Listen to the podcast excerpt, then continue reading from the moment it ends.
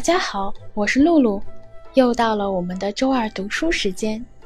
今天要分享的是《比特币十年》的第三章第二节：二零一零价值与危机。今天原本的主播依依生病了，音频就由我来代劳。不过，无论我们谁来朗读，都会尽我们最大的努力与诚意。同时呢，也希望能够得到你们的订阅和关注。好，我们开始今天的音频。二零一零价值与危机。披萨事件后，比特币的价值开始被极客们认可，个人之间的交易变得频繁起来。二零一零年七月十一日，知名的科技网站 Slashdot 报道了一篇比特币零点三版本发布的文章。正是这篇文章，使得比特币第一次跳出极客们的小圈子，步入了大众视野。文章吸引了大批的关注者，这些人好奇地打量着新鲜事物。与此同时，比特币的价格在五天内从零点零零八美元涨到零点零八美元，这是比特币历史上首次暴涨。当然，这篇文章的影响不止于此。这天，P2P 传输网络电驴创始人杰德·麦克卡勒伯在百无聊赖中浏览到了这篇报道。文章提到的 P2P 技术像是一个催化剂，它彻底激活了 Jed 的好奇心。好奇心驱使之下，他打算入手几个比特币研究一下，却发现现有的网站购买比特币极其不方便。于是，Jet 打算自己成立一个任何时间都能够购买比特币的网站，也是全球第一个比特币的在线交易所——门头沟。七月十八号，门头沟上线。上线的第一天，门头沟成交了二十个比特币，五美分一个。因为二十四小时可以交易，而且界面美观，交易速度够快。还没到一周的时间，门头沟当天的交易额就超过了一百美金。此后，门头沟一度承担全球超过百分之七十的比特币交易。与此同时，依托交易所，比特币正在被越来越多的人知道。随着比特币的知名度越来越高，它逐步成为了黑客们的目标。二零一零年八月十五日，一名黑客在好奇心驱使下。利用 Bitcoin 核心软件中的漏洞，这个漏洞允许操作者无限的创造比特币，在比特币高度为七四六三八的区块上，一夜间创造了一千八百四十四亿枚比特币。或许是因为彼时比特币的价格并不高，这名黑客在完成这一壮举后，并没有进行后续的攻击。这个半开玩笑的危险事件，成为了黑客与比特币的第一次会面。虽然黑客开过玩笑后颇为满意的离开了，但这一漏洞却吓坏了当时比特币代码维护团队。第二天，比特币社区紧急修复了这个漏洞。比特币社区的首席开发者加文·安德烈森在回忆时直言：“这是有史以来最严重的问题。”后续的剧情发展应该是这名黑客始料未及的。当年他弃之如土的比特币，居然在几年后一路涨到了两万美金。如果现在在世界范围内评选一个与财富擦肩而过的排行榜，当年的那名黑客应当是当之无愧的王者。同样在2010年，比特币迎来史上第一场大规模曝光。这次曝光起源于美国的一场政府主导的行动——封锁维基解密行动。十一月二十八日，维基解密发布了几十万份美国国务院与美国驻外大使馆之间的文传电报，其中大部分都是保密级别的文件。此举引发美国政府震怒，不仅攻击了维基解密的网站，使其瘫痪，更向各大金融机构，包括银行。信用卡支付机构，甚至是 PayPal 施压，要求封锁维基解密的创始人茱莉亚·阿桑奇和维基解密的相关金融账户。随后，茱莉亚·阿桑奇通过推特向世界求援，称愿意接受比特币作为资金来源。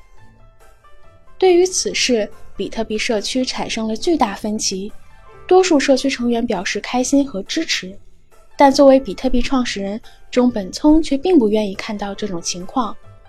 他在论坛上发帖称，比特币系统还很不成熟，阿桑奇所带来的对于比特币的关注会摧毁比特币。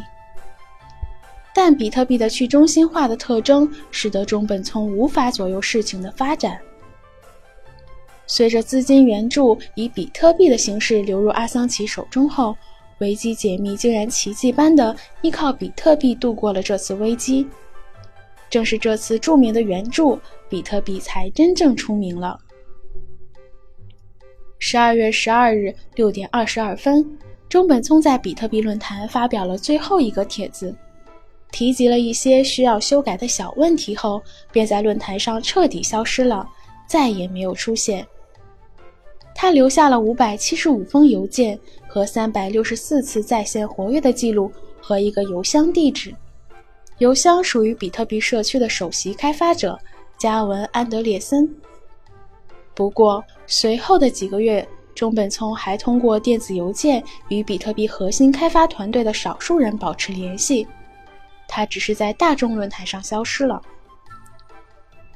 这一年，有几位影响深远的开发者登上比特币的历史舞台，他们就是中本聪的继任者加文·安德烈森、以太坊的创始人威神和大神 B.M。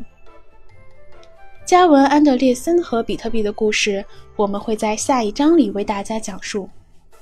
我们先来讲一下威神和 B.M 的故事。二零一零年，年仅十六岁的威神还在玩魔兽世界。突然有一天，暴雪公司决定移除损坏部分，他辛苦练成的红心魔法被碎化。痛心疾首后，他开始意识到中心化服务的弊端。可以说，童年经历对他的技术信仰产生了深远的影响。他曾在机器人大赛中说：“计划给每个机器人一个自由功能。”让他们独立行动，从而最大限度实现自己的目标。比起年少的威神，大神 B.M 则是以另一种姿态登上了比特币舞台。B.M 接触比特币的时间是在2009年，用他的话说：“比特币并不是我从新闻里看出来的，我在寻找答案的过程中顺手发现了它。”技术出身的 B.M 很快参与到了比特币的开发推广中。不过，他很快发现比特币网络存在的缺陷，于是，在2010年7月，他与比特币创始人中本聪进行了一场公开争论。B.M 向中本聪提出，与银行相比，比特币的交易确认时间太长了，它应该像刷信用卡那般迅速，这可以通过改变共识机制来实现。他还表示。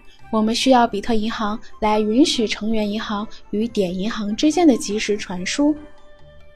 而中本聪回应称：“我已经解释过为何比特币的支付处理速度足够了，并且非常好了。”他还用一句经典的话回应了 B.M。这句话后来成为币圈的名言，被翻译成中文是：“爱玩玩，不爱玩滚。”在与中本聪分道扬镳后。B.M 决定自己开发新的项目。此时的比特币世界也能看到中国人的身影，不过中国人参与的方式并非贡献技术代码，而是挖矿。